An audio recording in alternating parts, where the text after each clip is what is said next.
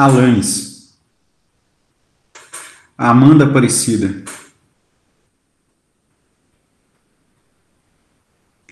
Amanda Maria.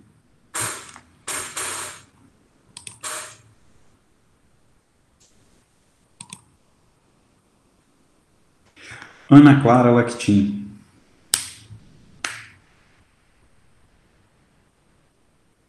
Ana Júlia. Camila. Carolina Fernandes. Carolina Duarte. Débora.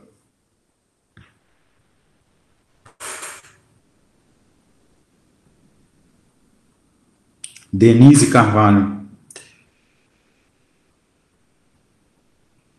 Felipe Barbosa. Francine.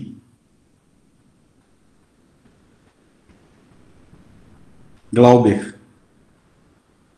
Guilherme Grossi.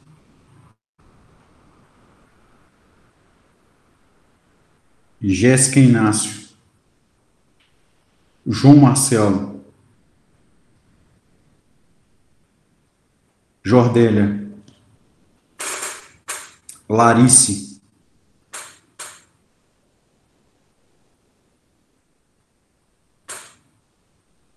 Laura,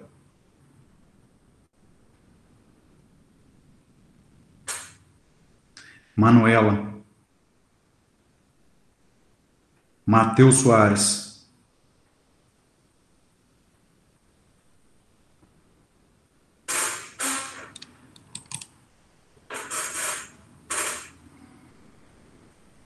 Michael.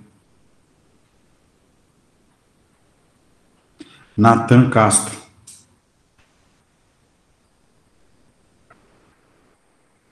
Paulo Henrique do Nascimento.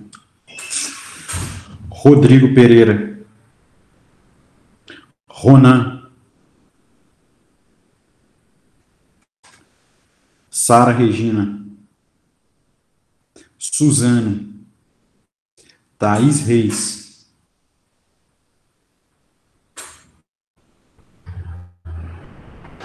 Talita de Araújo, Vanusa, Yuri Baião, Yuri Pujone, Yuri Rodrigues, Yuri Samor.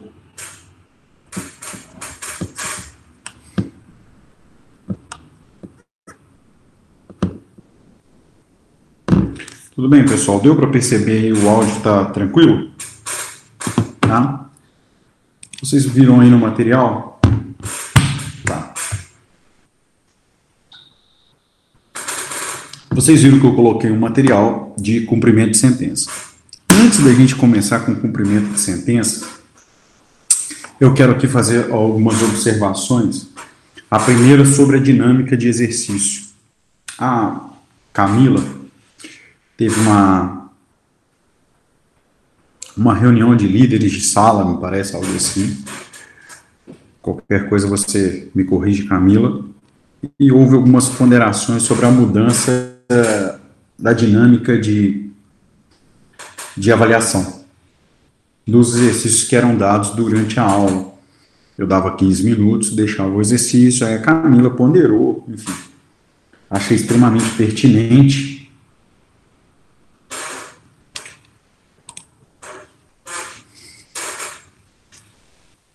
eu achei extremamente pertinente a questão da, das ponderações. É, foram feitas ponderações pelas turmas do sexto período, pela turma do sétimo período. Então foram as duas turmas que manifestaram sobre questões da dinâmica. Eu achei interessante a, a ponderação, achei relevante, achei muito legal.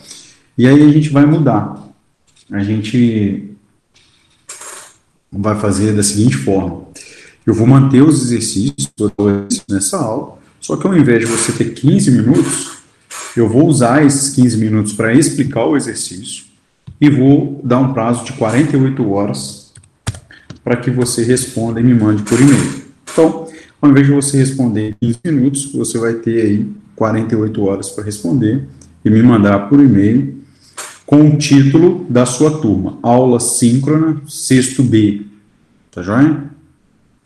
Em contrapartida, quando eu mudei aí a dinâmica, o, o grau de, de, de, dificuldade do exercício ele sobe um pouquinho, ok? A questão do fórum é mais, mais difícil, assim, pode ser pelo fórum também. É, eu acho que o fórum ele, ele perde para mim aí um pouco o controle, porque por e-mail eu consigo responder, ler os e-mails, eu, eu acho mais dinâmico, tá? E aí vamos tentar por e-mail. Ô Laura, se tiver algum problema, a gente passa para o fórum, igual a professora Raquel, tá? Mas aí a gente manda, é, tirando a dúvida aí, Rodrigo, que me perguntou, é 48 horas após o fim da aula. Mesmo porque, o que, que eu vou fazer, Rodrigo? Eu vou deixar os últimos 15 minutos da aula para eu explicar o exercício, tá? Então, vocês vão ter aí é, é, essa mudança na dinâmica. Eu acho que com isso eu atendo aí a, a ponderação da Camila em nome da sala. E acho que a forma de abordagem da Camila em relação a, a esse tema foi muito gentil, extremamente importante. Eu achei e esse retorno foi muito legal. Não só por isso, mas porque me convenceu de que era importante mudar. Achei muito interessante. Parabéns a Camila aí, enfim, a coordenação que fez essa reunião, enfim. tá certo, Camila. Tá certo, eu vou concordar com você. Foi uma fofa em, em, em conversar comigo. Tá joia? Tudo bem? tá, e já está decidido esse ponto. Então, pronto, pessoal, a Camila achou a palavra correta, foi uma fofa. Ronan, você também foi um fofo em me mandar aí o, o, as ponderações do, da questão das ocorrências das faltas, tá? Então, você também foi um fofo em relação a isso. Não precisa, não precisa ficar com ciúme aí, Ronan. Ainda não deu certo porque hoje eu tive um dia muito correndo, não consegui nem ir para casa, estou aqui do escritório, mas vai dar certo sim, eu tenho certeza. Tudo bem, pessoal? E outra coisa que eu quero falar com vocês, nós temos aqui 25 alunos, eu acho que teria mais alunos aí para participar da aula, mas fica aqui uma observação quanto ao nosso exame remoto. Nosso exame remoto, eu fiz cinco questões. É do meu escritório, Rodrigão eu fiz é, cinco questões do exame remoto. Essas questões estão divididas da seguinte forma: três questões sobre a liquidação de sentença e duas questões sobre sentença, ok? Dentro dessas duas questões sobre sentença, vocês vão encontrar é, coisa julgada. Então, pensando nisso, na questão da coisa julgada, eu disponibilizei para vocês agora, antes do início da aula, eu acessei aqui o SIGA, disponibilizei um material didático para vocês, que esse material didático faz parte do nosso exercício dessa aula, esse exercício que vai ter um prazo de 48 horas. Ele está com essa nomenclatura lá, material didático, é, aula síncrona, 25 do 8, primeiro estudo dirigido, terceira semana. Esse material é um artigo da.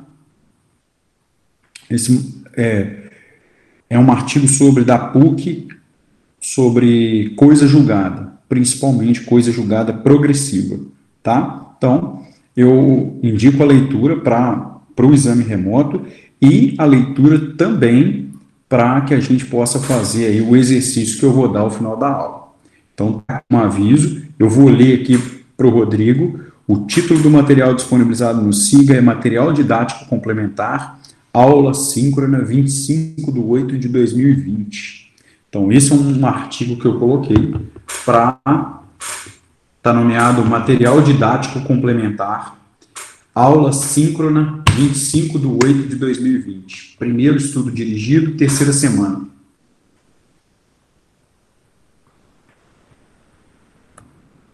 Esse é um artigo está em PDF, a escritora é Patrícia, fala sobre a coisa julgada. E tem também o capítulo do livro, ok? Então, tá aqui o conteúdo que vai cair na, no exame remoto amanhã. Tudo bem, pessoal? Ficou alguma dúvida em relação a isso? O áudio tá ok? Eu vi aqui que para Amanda Oliveira tá falhando, mas para os demais tá ok aí o áudio?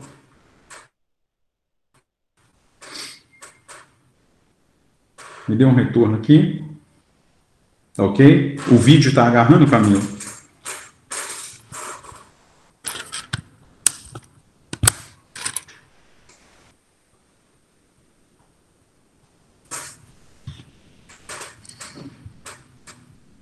Sim. Não tá. Então vamos dar continuidade. Bom, pessoal, vou começar a apresentação. Aqueles que tiverem dúvida já sabem como fazer. Me chame aí pelo, pelo áudio, tá? Porque eu trabalho com uma tela só. Bom, vamos dar seguimento aqui com uma para a gente começar essa parte. Nós vamos começar aqui com vocês estão vendo aí o slide, todo mundo vendo o slide. Está escrito aí cumprimento de sentença. Está passando o slide aí para todo mundo, pessoal? Veja para mim qual a tela está aparecendo aí. Se a tela que está aparecendo está ok. Está apresentando a minha tela com o slide? Está assim.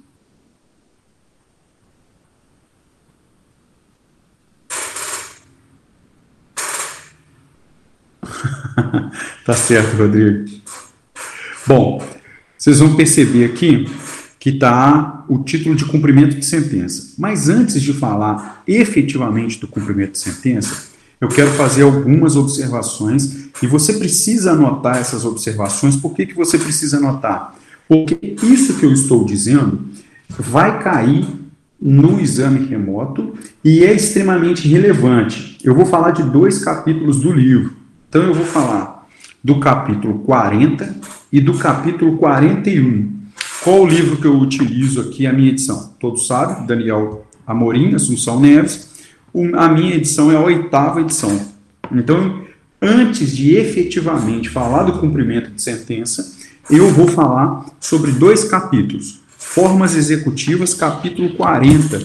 É o primeiro aí que eu quero falar com vocês. E o segundo capítulo é os princípios da execução, efetivamente falando das execuções como se fosse uma teoria geral das execuções.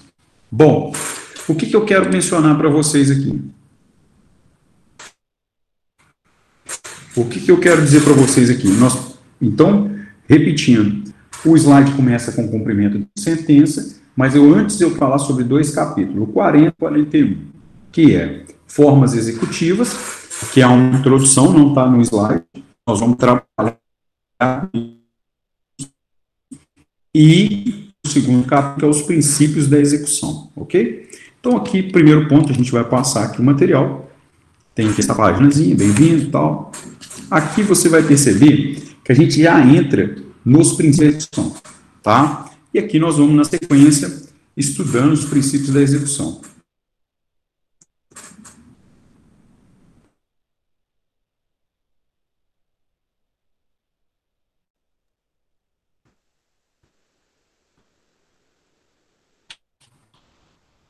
Agora eu, eu me pedi aqui, tá agarrando para todo mundo aí?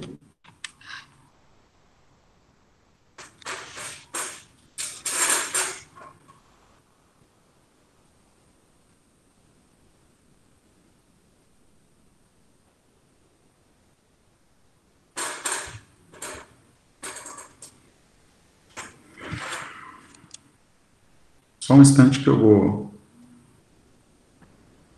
olhar aqui, só um instante.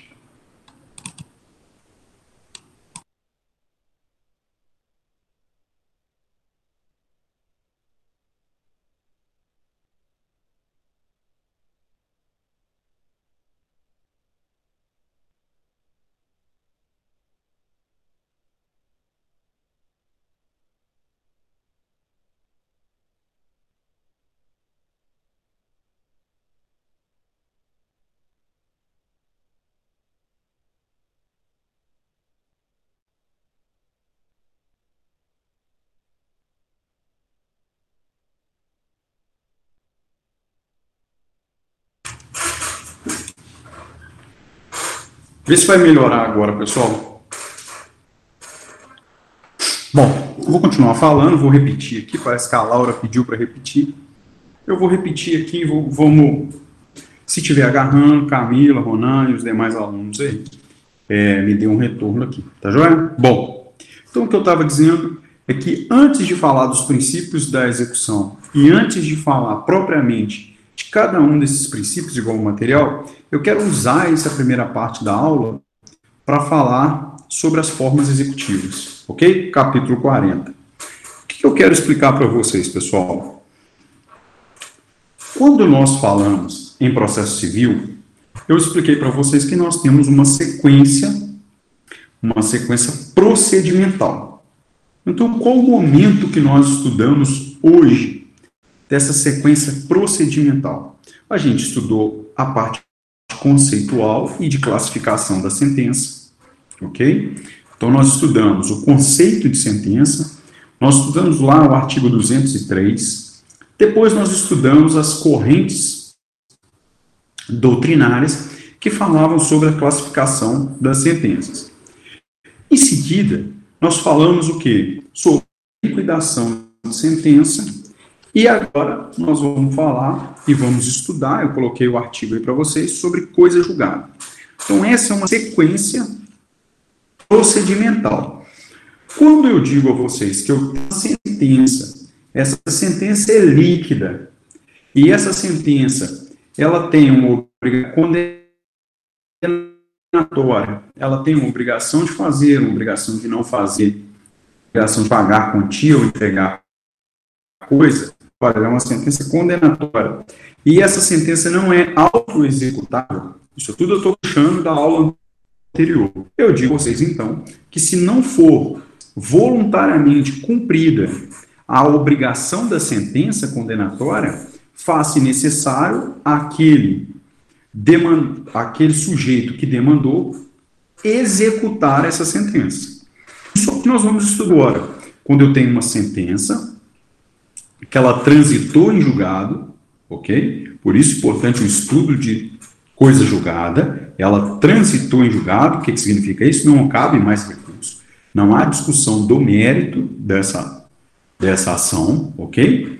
Então eu tenho lá uma sentença que transitou em julgado, uma sentença líquida ok? E não houve o cumprimento voluntário, até foi uma pergunta da Denise ah, na aula passada, não houve o cumprimento voluntário do é, sucumbente, daquele que perdeu a ação.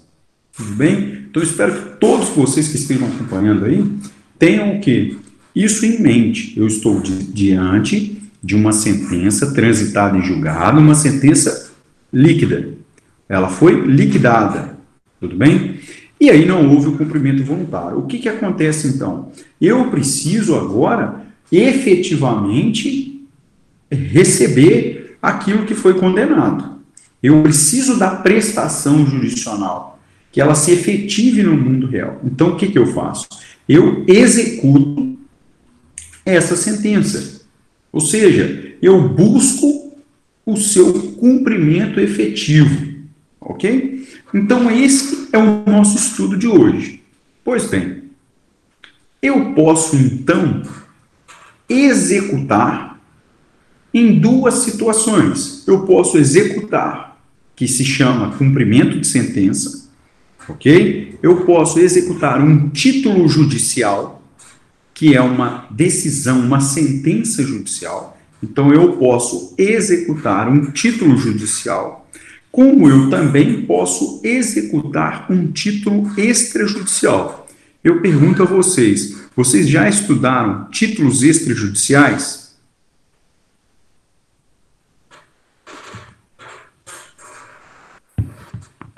É, o Bruno. Oi. Título extrajudicial, ele não, não pode liquidar, né? Não tem liquidação, né? Os títulos extrajudiciais? É. Eles dispensam a fase de conhecimento. Mas eles são liquidados, sim. Se eles forem líquidos, não há possibilidade de liquidar? Ou... Não, não, não. Eles podem ser liquidados. Se eles Pode? forem. Podem, podem. Um exemplo, você tem é, um cheque, uma nota promissória. Isso são títulos executivos extrajudiciais. Ok? Vocês já estudaram isso? Alguém? Vocês já estudaram isso? Até o sexto período? Alguém?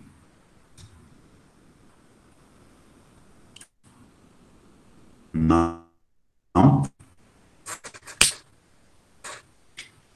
Bom, vamos rapidamente explicar. Os títulos executivos extrajudiciais, é, vou citar alguns basicamente: cheque, nota promissória, contratos. Significa o quê? Há uma certeza daquele débito, há uma certeza daquele quantum debeatur, aquilo que se deve, ok? Melhor dizendo, há um, vou corrigir, há uma certeza quanto da dívida, ok? Mas não é, tem, tem um rol taxativo, mas não é, ele precisa ser liquidado, é a pergunta que a Denise me fez. Então, na verdade, nós temos um rol de títulos extrajudiciais. Então, vocês vão estudar isso. Eu posso executar uma sentença ou um cheque. O que, que diferencia executar um título judicial de executar um título extrajudicial? O procedimento. Então, é aqui que nós precisamos ter uma atenção redobrada. O procedimento para se executar uma sentença é diferente do procedimento para se executar um título extrajudicial. O nosso estudo neste momento, e aí você vê no slide aqui do lado, é a execução de um título judicial. É quando eu estou diante de uma sentença judicial transitada em julgado. E ela é líquida. Então eu passo agora a executar essa sentença. Bom, o CPC atual tratou isso, é exatamente o que eu vou explicar agora, Rodrigão. O CPC atual, ele trata o processo como sendo um processo de procedimento sincrético. O que, que significa isso, procedimento sincrético? É que no mesmo procedimento, eu tenho a reunião da fase de conhecimento com a reunião da fase de execução. Isso significa, em outras palavras, que para que eu execute uma sentença judicial, não é necessário um processo autônomo de execução. Basta uma petição incidental para o cumprimento de sentença. Então, eu vou repetir. Eu tenho aqui o processo de conhecimento, a fase de conhecimento. Quando ele chega neste ponto aqui, o que, que é esse ponto aqui? Este ponto no final do processo de conhecimento, Rodrigo, eu peguei minha caneta e coloquei na horizontal, e a tampa da caneta, ela é a fase, o fim da fase de conhecimento. O que, que significa o fim da fase de conhecimento? Sentença transitada em julgado. Bom, transitou em julgado a sentença, eu passo ao quê? A liquidação, que vocês assistiram a aula assíncrona, eu passo a liquidação para se chegar ao quanto de beato e passo dali em diante a fazer o quê? Petição de cumprimento de sentença. Por que isso? O que, que significa isso? É a fase de execução. A fase de execução, então, ela se inicia com a petição de cumprimento. Por que um processo sincrético? Porque na mesma caneta na mesma roupagem, no mesmo procedimento, eu tenho duas fases. A fase de conhecimento, que inicia com o protocolo da petição inicial, vocês estudaram comigo, até a sentença transitada em julgado. Ok? E no mesmo procedimento, ó, no mesmo procedimento, a segunda fase, a fase de execução da sentença. Ok? Tudo bem, pessoal? quanto ao processo sincrético, em que temos a fase de conhecimento e a fase de execução. A fase de execução recebe o nome de cumprimento de sentença. Ficou claro isso? Eu estou vendo vários alunos colocarem aí a o ok, eu preciso que todos compreendam isso. Todo mundo compreendeu isso? Ok?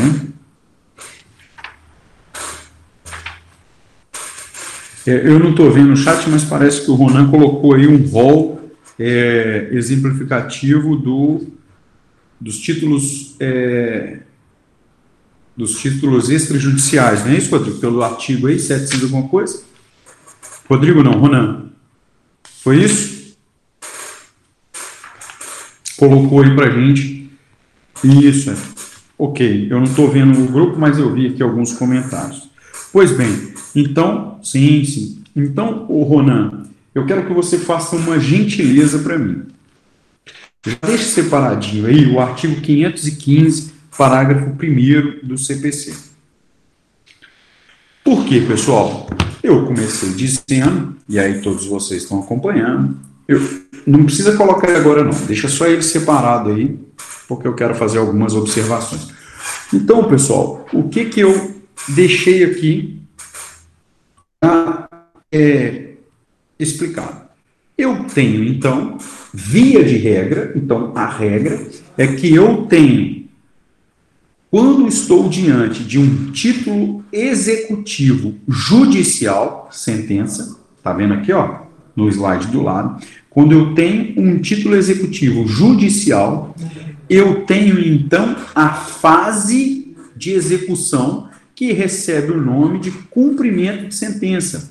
E ela não é em processo autônomo, ela é uma fase, ela é dentro do processo principal dentro do processo de conhecimento. Dentro é uma continuidade da fase. Então eu tenho um processo com duas com duas fases, OK? Não há separação de processo de conhecimento e depois um novo processo autônomo de cumprimento de sentença. Não. Eu tenho a fase, no mesmo processo, a fase de conhecimento com a fase de execução. OK? Tá? Então não há, não há esta separação. Nós estamos diante de fase, fase do fase de conhecimento e fase do cumprimento de sentença. OK? Então tudo isso na cabecinha de vocês. Já os títulos executivos extrajudiciais, eles têm o quê? Um processo autônomo, eles têm um processo autônomo de execução. O que, que significa? Eu tenho lá um cheque ou um contrato, o Rodrigo colocou aí, o Ronan colocou os exemplos. Eu tenho lá um cheque, ok? E este cheque, eu quero executar esse cheque, porque o cara deu um cheque, ok? Uma ordem de cheque, uma ordem de pagamento, me deu um cheque e não me pagou esse cheque, tá? Eu quero executar. Então, isso é um título extrajudicial com força executiva. Eu tenho que ingressar com um processo autônomo. Por que, que eu estou reiteradamente falando disso com vocês? Porque vocês têm que ter isso fixo na cabecinha de vocês. Então, senhores, processo de execução autônoma, via de regra, títulos executivos extrajudiciais. Título executivo judicial, cumprimento de sentença. Ok? Vou repetir. Título executivo judicial, cumprimento de sentença. Título executivo extrajudicial, processo autônomo. Tranquilo? Então, todo mundo compreendeu isso? Vou esperar 24 OKs ou sim.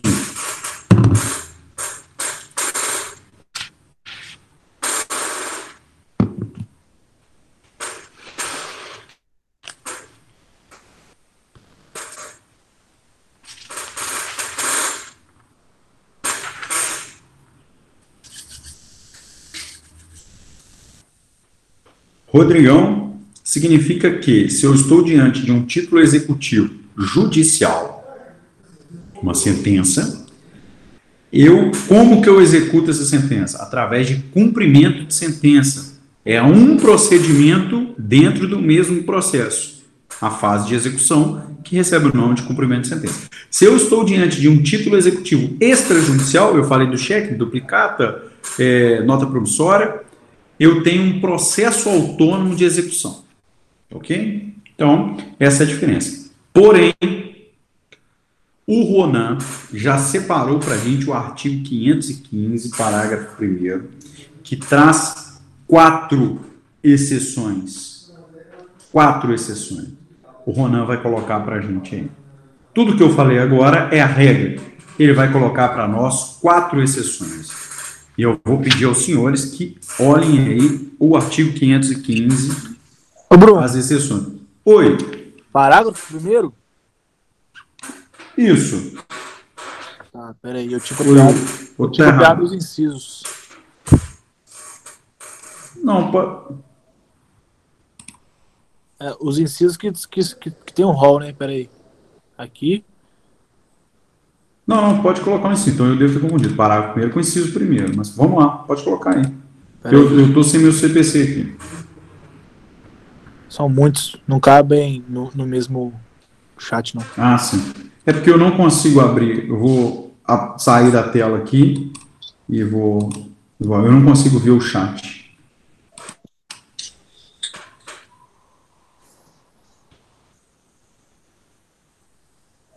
Não, não. Aí, aí vai ser o.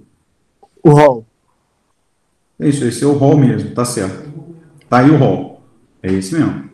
Aí o, parágrafo primeiro fala, nos casos dos incisos 6. Isso, isso. Você quer isso? Isso, é. Aí ele vai pegar esse rol e vai fazer a exceção aí com o processo autônomo. Beleza, pode, pode seguir aí que eu vou mandar. Tá, Jorge? Então, nós temos. Tá todo mundo me vendo aí? Todo mundo me vendo agora, né? Bom, beleza. Então, vocês vão perceber que são quatro hipóteses que são as exceções. Olha, vamos lá, as exceções. Sentença penal condenatória transitada em julgado. Sentença, homologação de sentença estrangeira. Ok? Decisão interlocutória estrangeira, sentença arbitral lá da lei de arbitragem.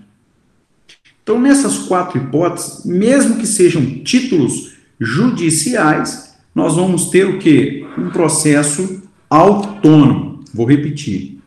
Sentença penal condenatória transitada em julgado, homologação de sentença estrangeira, decisão interlocutória estrangeira e sentença arbitral. Eu separei aqui essas quatro aqui para mostrar para vocês que são exceções, porque essas aqui, mesmo sendo títulos executivos judiciais, elas dependem de processo autônomo, ok?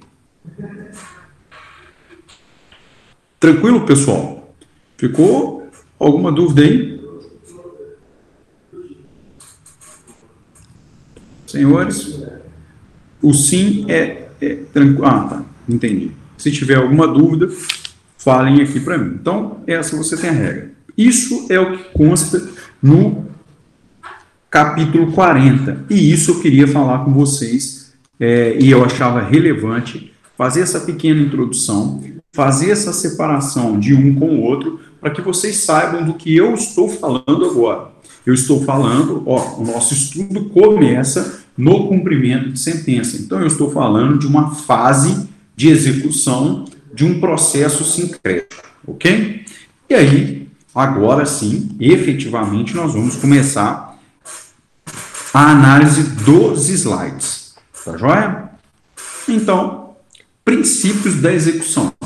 Tudo bem, pessoal? Ficou todo mundo aí? Eu, eu vi aqui, vale, ok? Camila, o que, que foi o não aqui? Você perguntou se tinha alguma dúvida. Eu falei que não. Ah, sim. Sim. É porque às vezes eu confundo com sim, com ok, com não. Fica uma beleza na minha cabeça. Mas eu estou falando muito rápido? Não, tá tranquilo, tá dando pra entender. Tá tranquilo? Sim, ótimo. Então vamos lá. Princípios da execução, ok? Bom, os princípios da execução, vocês vão perceber que eu tratei os princípios da execução dentro do cumprimento de sentença. Então, vocês vão perceber aqui que eu tenho um slide dos princípios da execução. Esse slide, ele está o quê? Dentro do cumprimento de sentença. Bruno, esses princípios que nós vamos estudar agora são princípios específicos da execução do título judicial? Não. São princípios da execução, seja a execução de título judicial ou seja a execução de título extrajudicial. Mas como nós começamos o nosso estudo pelo cumprimento de sentença, eu separei os princípios dentro do cumprimento de sentença. Mas é importante ressalvar para todos vocês, para os senhores, que os princípios da execução são princípios tanto da execução dos títulos judiciais quanto das execuções dos títulos extrajudiciais, ok? Só por uma questão de didática, de compreensão, é que eu coloquei aqui no slide do cumprimento de sentença. Então, são eles. Não existe execução sem título executivo. Esse é o primeiro, nós vamos analisar cada um deles. O segundo, patrimonialidade. Terceiro, desfecho único disponibilidade da execução, utilidade da execução, menor onerosidade para o devedor, faltou essa observação aí, ok? Lealdade, boa-fé processual das partes, contraditório e a tipicidade dos meios executivos. Então você vai fazer o seguinte: você vai pegar cada um desses princípios e vai analisar é, a importância dele e a aplicação dele para as partes, que agora passa a ser denominada não mais de autor e réu, mas de exequente e executado.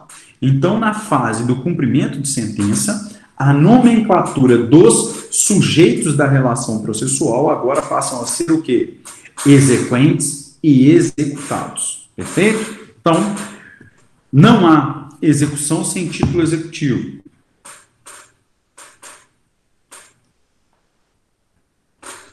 Claro, eu repito, não há execução sem título executivo. Princípio da patrimonialidade, princípio do desfecho único, princípio da disponibilidade da execução, princípio da utilidade, princípio da menor onerosidade em face do executivo e boa processual contraditório e atipicidade dos meios executivos. Ok? Então, esses são os princípios da execução. E aqui, nós vamos aqui passar. Você repete, por favor, para Bruno. o nosso primeiro slide. Que travou aqui. Claro. Espera aí, deixa eu. Travou? Os três princípios foi, os últimos que gravou tudo. É, exatamente. Sim. Então vamos lá. Vou repetindo, hein? Não há execução sem título executivo. Princípio da patrimonialidade. Desfecho único. Disponibilidade da execução. Princípio da utilidade. Princípio da menor onerosidade para o executado lealdade e boa-fé processual, contraditório, atipicidade dos meios executivos. Então, são esses os principais, desculpa, são esses os princípios da execução. Ok? Travou aí ou ficou tranquilo?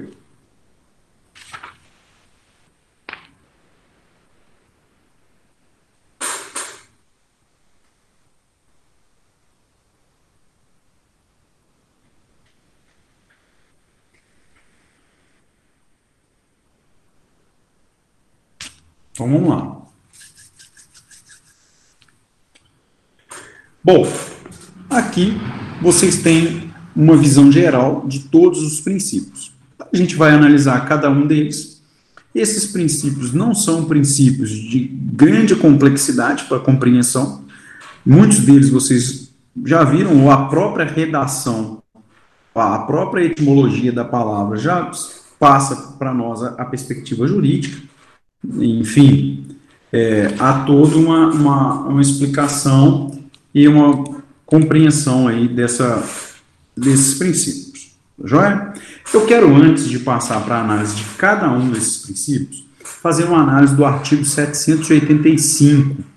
E quero aqui que vocês, é, eu separei aqui um trecho do livro para ler, e quero pedir ao Ronan um auxílio para que ele reproduza o artigo 785 no grupo. E aí, eu quero fazer essa relação, principalmente da disponibilidade da execução. Olha o que, que eu estou dizendo, hein? Artigo 785, e que vocês, alunos que estão aí acompanhando, façam uma relação com o princípio da disponibilidade da execução.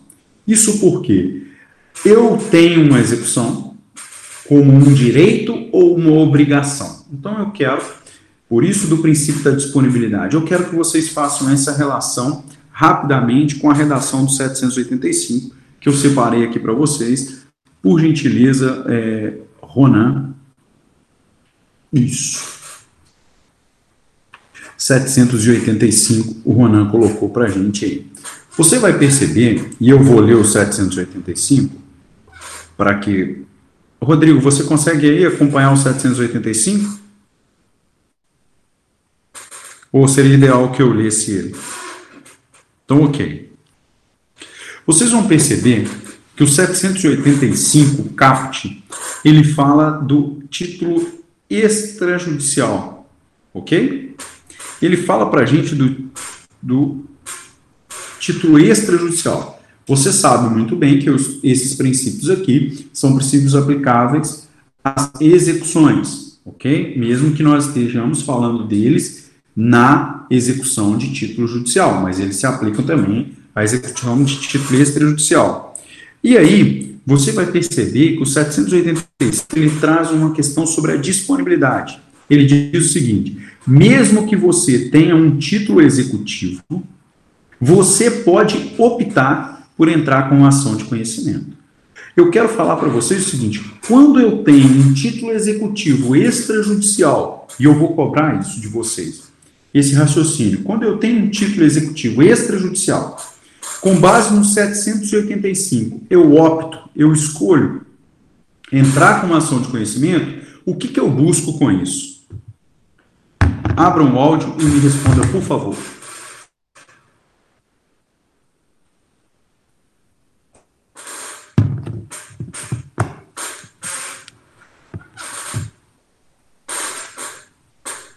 Senhores?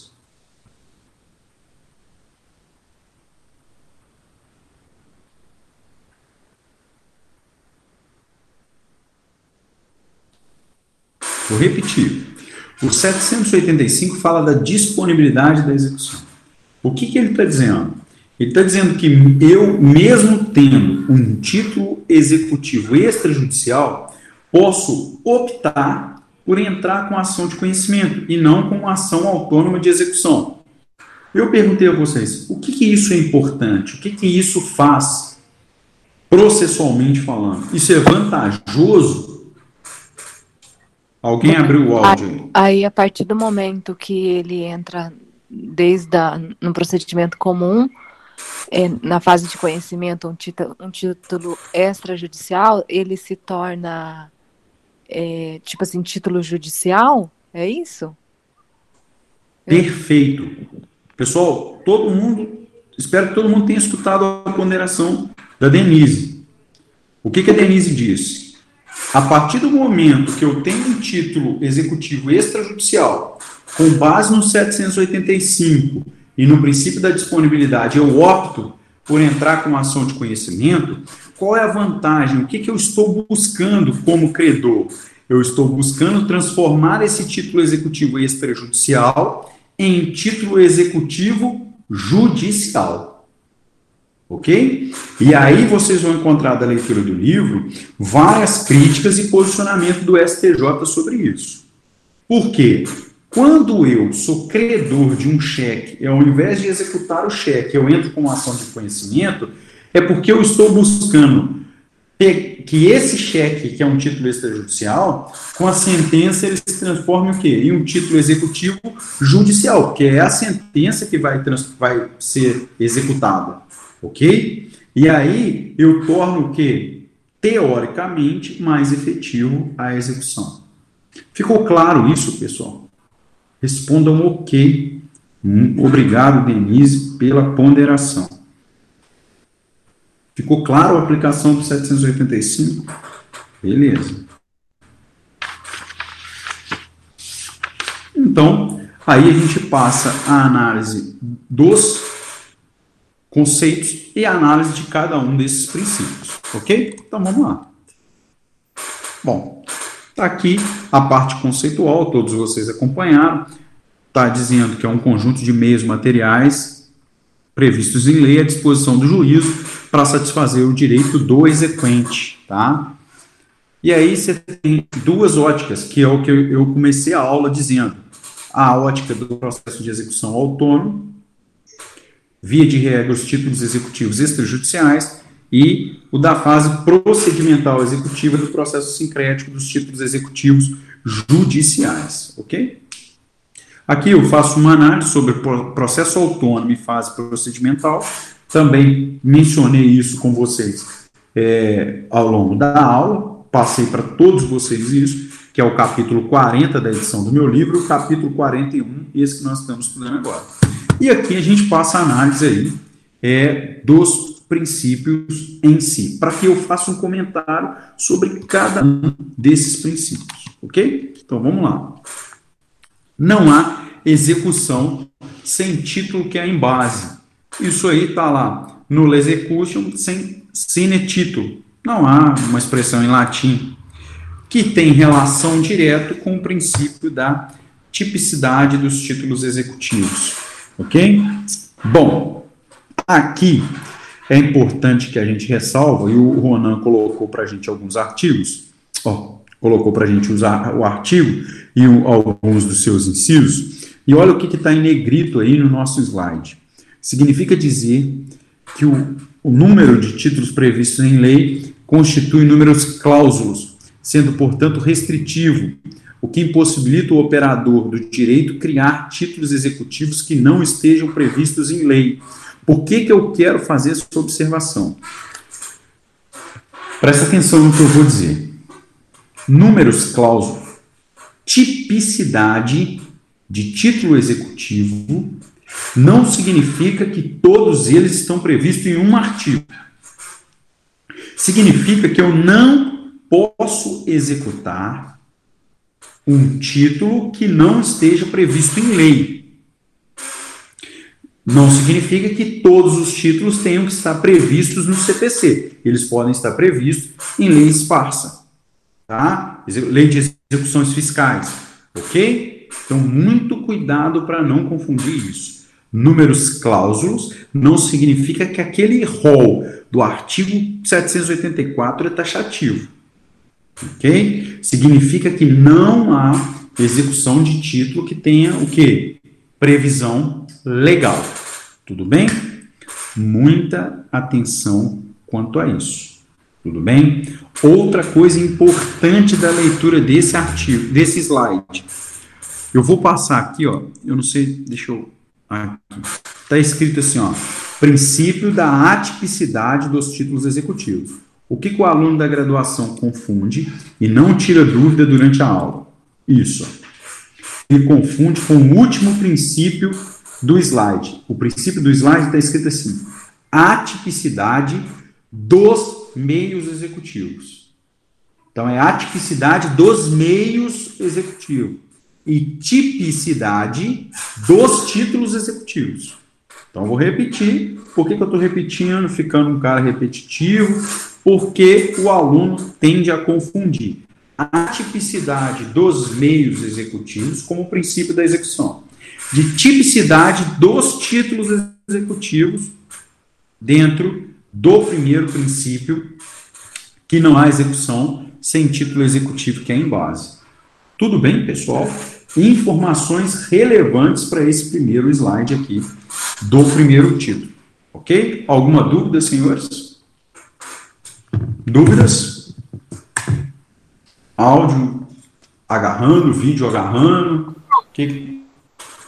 Eu não entendi a diferenciação das palavras. Não, Não. Não entendeu o quê? Eu, eu me perdi. Eu não entendi esse final que você, da, da diferença de um pro outro. Não entrou na minha mente, né, não, no nome.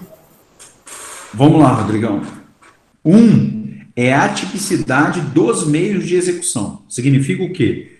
O juiz vai usar ferramentas de execução que não precisam estar previamente previstas em lei. São meios de execução. Já o princípio da tipicidade dos títulos executivos é que os títulos executivos devem estar previstos em lei. São, uma coisa está definindo o título executivo, outra coisa está definindo os meios de execução. Ok? Uma é algo procedimental, o outro é algo conceitual jurídico. Ficou mais claro agora?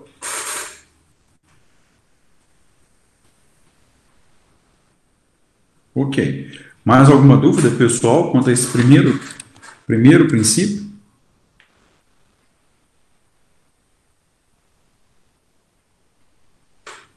Tá, parece que não. Então, aqui eu coloco como importante, eu já havia falado desse artigo, ok? Está aqui para vocês, o Ronan já colocou para nós aí a referência desse artigo, todo mundo viu aqui, tá vendo? Permite a parte optar, que é uma opção do, do, do credor, do, que passa agora a ser exequente. É, e aí, ó, relevante, eu não me recordo se eu comentei sobre a posição do STJ. Então, é muito comum uma prova aberta você fundamentar com a posição do STJ sobre o assunto. Tá? O STJ entende ser possível essa escolha, mesmo porque ele fala que não há prejuízo aí para o réu, no caso, o devedor. Tranquilo? Bom, segundo princípio, patrimonialidade. Esse princípio, não há nada é, extraordinário. Tá aqui, patrimonialidade significa o quê? O que responde, o que responde pela dívida é o patrimônio do executado. Tá? Então, não se alcança a pessoa do devedor, mas sim o patrimônio do executado. Eu pergunto a vocês, e eu estou tendo uma participação muito pequena dessa turma, porque são sempre os mesmos alunos que tiram dúvidas que participam efetivamente. Eu vou começar a escolher nomes a me responder, ok? Então vamos lá. Olha a pergunta que eu estou fazendo. Você está diante de um slide com o princípio da patrimonialidade. Está lá. Eu pergunto: uma das ferramentas de execução, todos vocês já leram em Jus Brasil, Conju ou em Instagram, com grandes informações, que via, é, vira e mexe, há decisões judiciais sobre a possibilidade, a impossibilidade ou as questões constitucionais de dois meios de execução que tornaram corriqueiros. Suspensão da carteira de habilitação e apreensão do passaporte. Eu pergunto a vocês, essas duas, é, esses dois meios de execução, eles atingem a, os, os bens do executado ou atinge a pessoa do executado? E se essa, esses meios adotados por alguns juízes ferem o princípio da patrimonialidade? Então, eu vou repetir. É comum vocês verem aí alguns juízes utilizarem é, como ferramentas de execução, ok? A suspensão da CNH e a, o recolhimento do passaporte dos devedores em processo de execução. Eu pergunto, este procedimento de execução, ele atinge os bens do executado ou ele atinge a pessoa do executado. E se ele atinge a pessoa do executado, ele fere o princípio da patrimonialidade? Ô, Bruno. Abra. Oi. O bloqueio da CNH, apreensão do passaporte, bloqueio tipo de cartão de crédito, é, tipo, metade da jurisprudência entende que apreender o passaporte viola o bloqueio de ir e vir. Então, assim, Sim. tem é, divergência, assim, tem doutrinadores, a metade da doutrina entende que, que viola o bloqueio de ir e vir, a não ser que seja uma pessoa que, que trabalhe com carro, um exemplo, um taxista, né, um carro que não pode ser confiscado, a CNH Sim. de um Então, se para essa corrente, entende que isso atinge a pessoa do devedor. Isso. Porque o Isso. direito de ir é a pessoa dele. Então, iria ferir o princípio da patrimonialidade para essa, pra essa corrente. É isso? Ô, ô, Bruno, e eu acho que também, vendo a outra, a outra corrente, né, já que ela mostrou o outro lado, eu acho que pegaria questão patrimonial, porque como a CNH, por alguns casos, ela é super importante para o trabalho da pessoa, se ele é caminhoneiro, se ele perder esse, esse direito, ele perde um bem também, o material dele. Sim, concordo. A Denise até falou isso. Quando imagina que você suspenda a CNH de um taxista. Você tirou o direito de subsistência dele. Agora, eu, é, como, né, assim, vocês dois levantaram essa. Isso, aí a Denise colocou aí uma observação que, olha que, que é o raciocínio daqueles que defendem que essas restrições atingem os bens do executado.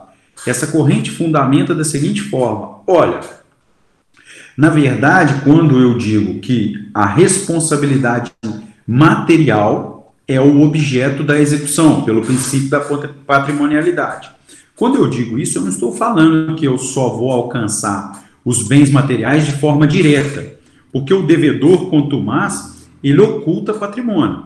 E aí, os defensores dessa corrente dizem o seguinte: ora, se ele não há dinheiro, patrimônio para pagar a sua dívida, não há também dinheiro, patrimônio para viajar.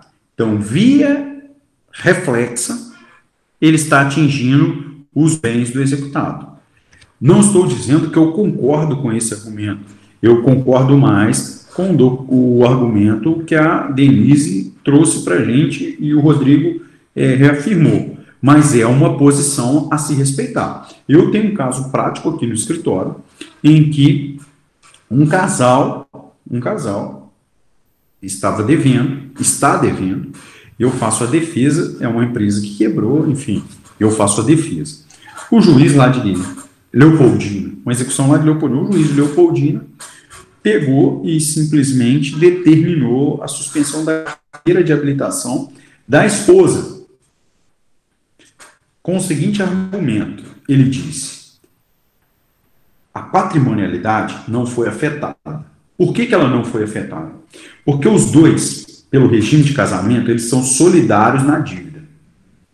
Se eu suspendo a carteira de habilitação de um, se eu suspendo a carteira de habilitação de um, eu ainda assim permito que toda a família possa ir e vir. Porque se eles são casados, o, o marido ou a esposa, tanto faz, eles podem se locomover. Mas quando eu digo que ela também vai ter a carteira de habilitação, eu estou dizendo que se eles têm os dois carteiras de habilitação e dois veículos, eu passo para uma ocultação de patrimônio. E eu pergunto a vocês, vocês concordam com esse argumento do juiz? Vocês discordam? O que, vocês acham desse tipo de argumento?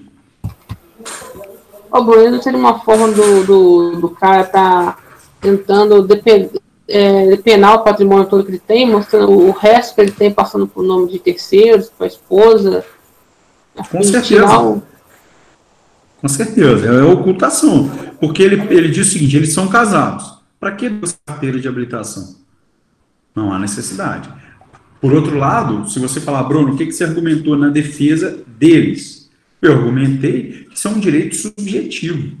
no seguinte sentido: não há relação com a responsabilidade patrimonial. Eu posso ter minha carteira de habilitação por ter ter a carteira de habilitação não significa ter a propriedade de veículo automotor.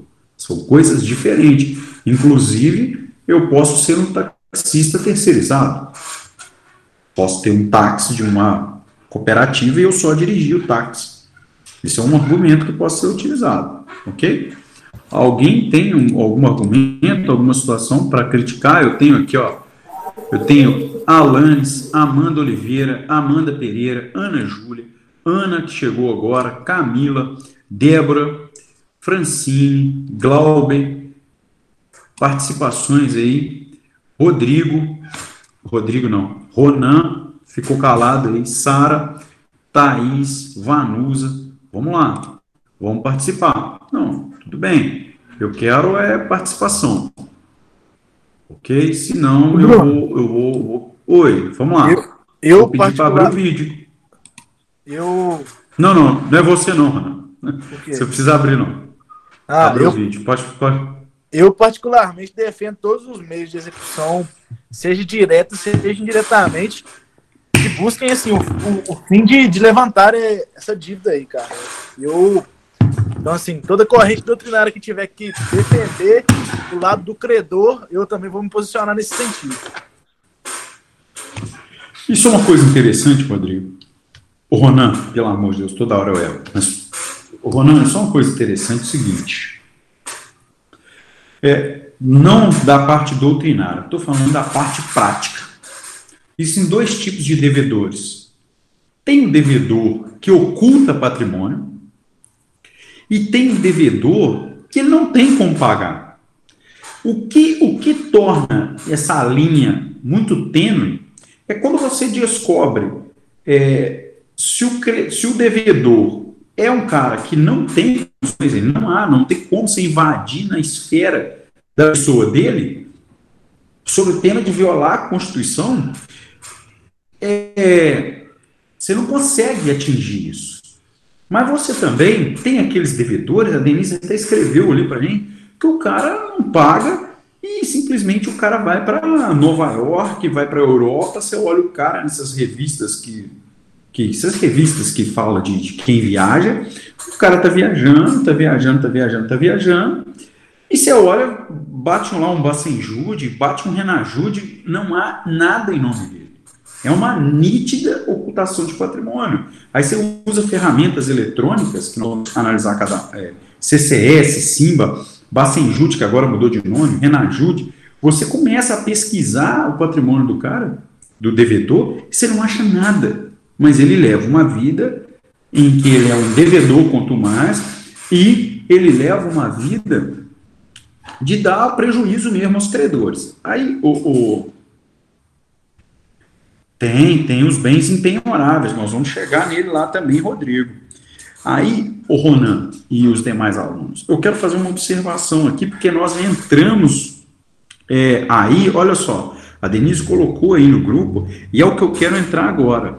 Vejam que eu pego o princípio da patrimonialidade e já faço um gancho com o princípio da atipicidade dos meios de execução, que significa o quê? Exatamente o que o Ronan falou e o que a Denise ponderou. Não há tipicidade desses meios.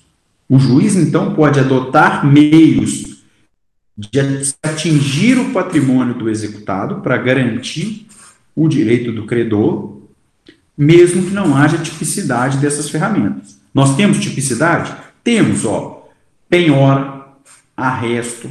Isso são ferramentas típicas, está lá, tem a previsão. Você faz uma penhora de, de ativos financeiros, bastante jude.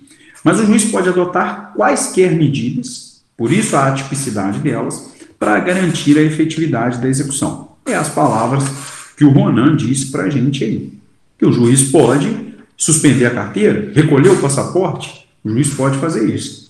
Eu também conheço um caso interessante. Esse indivíduo, ele era um devedor e ele, ainda mais sendo passaporte, mas esse aqui é um caso interessante. Ele andava num carro de luxo, tinha uma dívida, com vários empresários, vários funcionários, e eu era o advogado de todos os funcionários.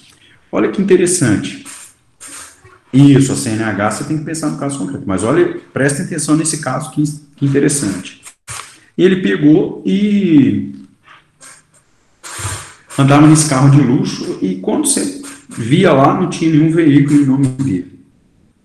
Quando ele usou uma ferramenta de cruzar dados, se descobriu que ele utilizava o cartão de crédito da mãe. E que esse veículo era sempre abastecido com o mesmo cartão de crédito. Pois bem, o juiz entendeu que isso era uma ocultação de movimentação financeira e ocultação da propriedade do veículo. e aí o que aconteceu? O veículo foi penhorado e levado a leilão. Rapidamente ele quitou a dívida com todos os funcionários, assim como um outro que fechou uma empresa e foi mexer no ramo de. É, não era frigorífico, enfim, no ramo agropecuário. O juiz determinou a penhora de cabeças de gado. Tem isso escrito em algum lugar? Não. É um mecanismo que ele considerou como efetivo para poder. É, ele fez o arresto, né? E depois converteu. É, ferramentas atípicas para garantir a efetividade da execução. Então, fica aqui esses comentários como é, exemplos aí da aula. Oi. Então, nesse caso, como que ele conseguiria é, conseguir algum dinheiro com esse, com esse bovino? Seria pelo preço dele ou como que seria? Só por curiosidade. Le, leilão. Hum, tá. Tá? Seria. não, não venda no mercado negro, mas seria por leilão. Tá? Seria por leilão. Bom, aí pessoal, nós passamos aí, eu, eu vou falar desse último, desse último princípio que é o da disponibilidade. Ronan, eh, já que você está aí com o CPC aberto, coloque para nós aqui o artigo 775, parágrafo único. Isso, coloque para a gente.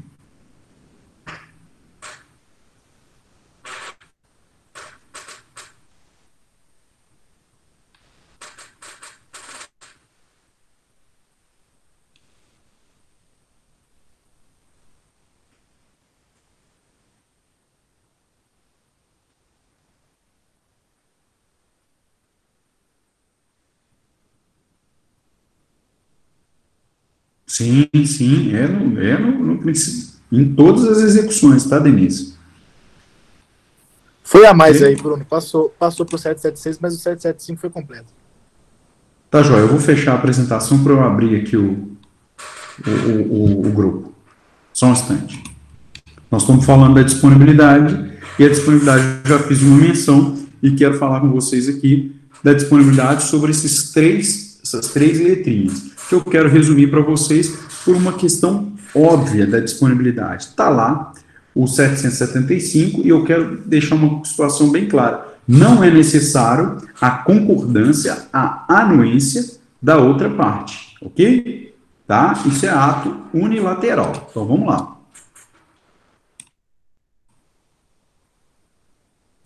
Está lá no caput do 775, o exequente tem o direito de desistir de toda execução ou apenas alguma medida executiva, tá? E aí, na, no reflexo, o que gera essa desistência está aí para vocês, tá? Não há, prestem bastante atenção, tá aí na letra A, na letra B e na letra C do slide, não há a necessidade da anuência ou da concordância do, do executado, ok? Ok, pessoal? Tudo bem? Não tá. Não tá jóia. Então, nós temos aqui menor onerosidade, algumas citações, e eu quero aqui é, fazer algumas observações com vocês para que a gente possa.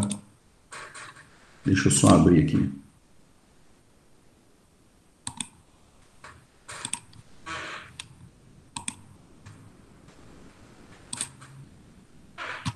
Para que a gente possa dar continuidade, tá joia? Ô, Bruno, Oi. não sei se eu entendi esse inciso primeiro do, do parágrafo único aí.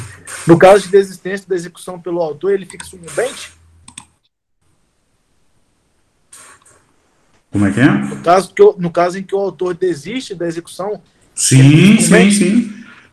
Sim. entendi, valeu. Tá? Porque aí o exequente, ele tá.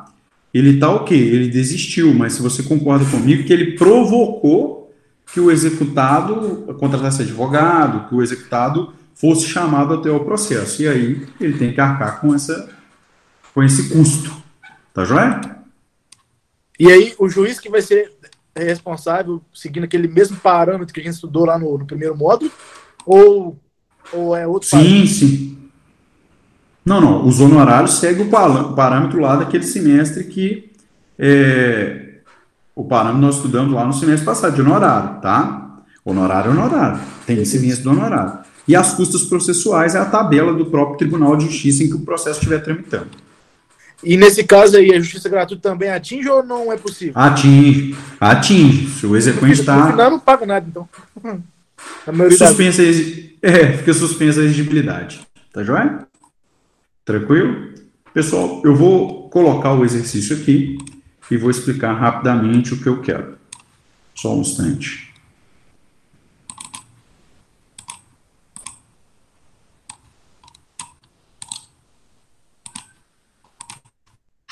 Então, vocês vão perceber aí que eu vou colocar. É, eu vou digitar no campo do texto e vou ler aqui, Rodrigo. Então, vocês vão perceber aí que está escrito assim o exercício da forma como eu combinei com vocês na aula passada, ó, no início da aula. O acadêmico deve realizar uma crítica fundamentada ao conceito jurídico de coisa julgada progressiva, utilizando como base doutrinária o artigo Coisa julgada progressiva no processo civil de Patrícia Bonner Kamiansky.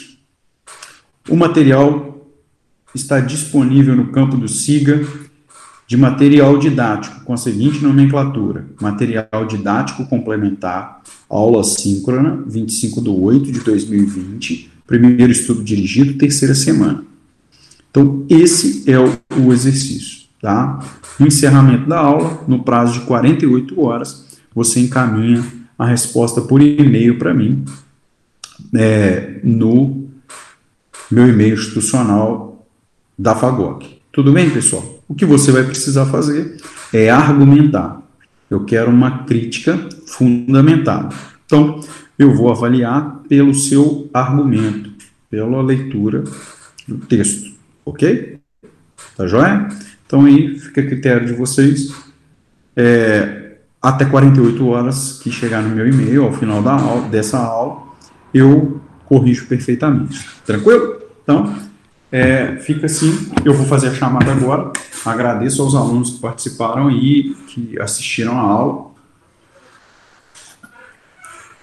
E vamos à chamada.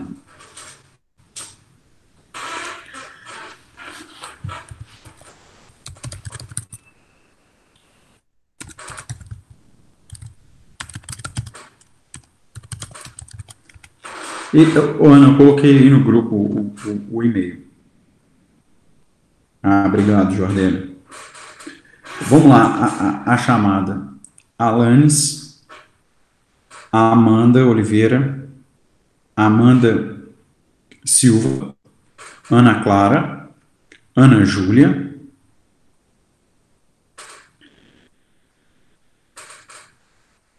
Camila, Caroline, Carolina Fernandes, Caroline, Débora, Denise, Felipe Barbosa,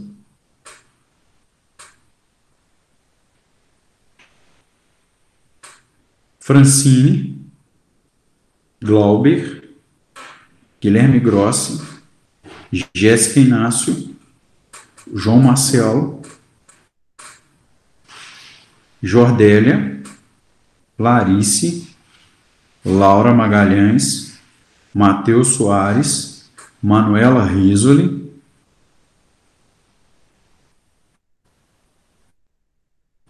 Michael, Natan, Paulo Henrique, Rodrigo, Ronan, Sara, Suzane, Thaís Reis, Suzane, Talita, Vanusa, Yuri Baião, Yuri Pujone, Yuri Rodrigues Yuri Samor. Yuri Rodrigues. Yuri Samor. Pessoal, alguém que eu esqueci de falar o nome? Ô, Bruno, Oi, antes de encerrar, queria te fazer uma pergunta. claro. Existe obrigatoriedade de vocês usarem o Meet ou vocês poderiam optar por outro sistema? Rapaz, eles sugeriram é, usar um, um, um YouTube.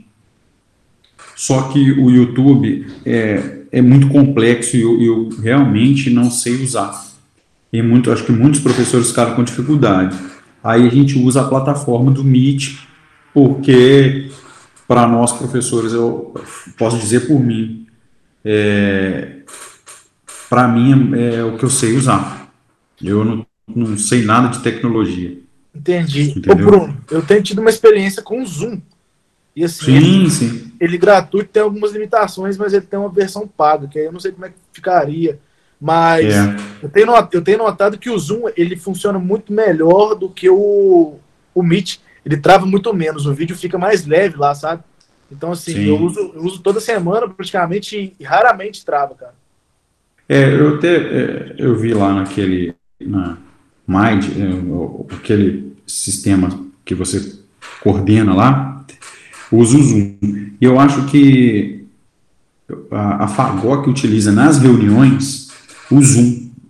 Então, por exemplo, quando eu participo de reunião de- dos professores, é o Zoom. Mas para aula, eu uso o e-mail institucional e parece que eles já as plataformas do Meet é a mais indicada. Mas eu posso pesquisar isso e, e falo com vocês depois. Tá. Joana? Tá? Mas eu acho que todos os professores estão usando o Meet, né, o Ronan? Sim. É, só o. Buda que eu acho que tá fazendo pelo YouTube, mas o Buda não tá dando aula pra gente mais, né? Só o, É, o- o Buda, não. O Buda tá pro YouTube ainda. É, porque aí utilizam o stream, ah, alguma coisa assim, que é uma plataforma integrada. Eu, eu realmente eu tenho, não, não é desculpa porque eu me esforço demais, mas eu tenho uma dificuldade é, gigantesca com, com tecnologia. Não só para dar aula, mas PJE, para mexer em, em tudo. Mas eu, eu procuro saber com ele. Eu Ele já, me usei dá esse umas. sistema, eu já usei esse sistema que você falou também, ele realmente é mais complicado. Você tem que criar uma É. conta nele, sincronizar com o YouTube, e a- Isso, tem um- isso complica um pouquinho mesmo, né, realmente. Sim, mas eu vejo com ele, tá joia? Me comprometo a, a olhar isso. Pessoal, boa noite. Obrigado Não a esqueça todo de mundo. deixar, aí. o, deixar a pergunta no campo de texto. Ah, tá. E a Camila também me perguntou aqui, Camila, faz essa gentileza para mim de colocar a pergunta no grupo da sala e explicando que o prazo para é, para fazer a resposta e mandar para o meu e-mail é de 48 horas e não superado os 15 minutos, tá bom? Pessoal, obrigado. Boa noite, Camila, Ronan, obrigado aí pelo apoio. Galera que participou aí, muito obrigado. Estudem o material. Fica com Deus aí. Boa noite a todos. Um abraço. Até mais. Tchau.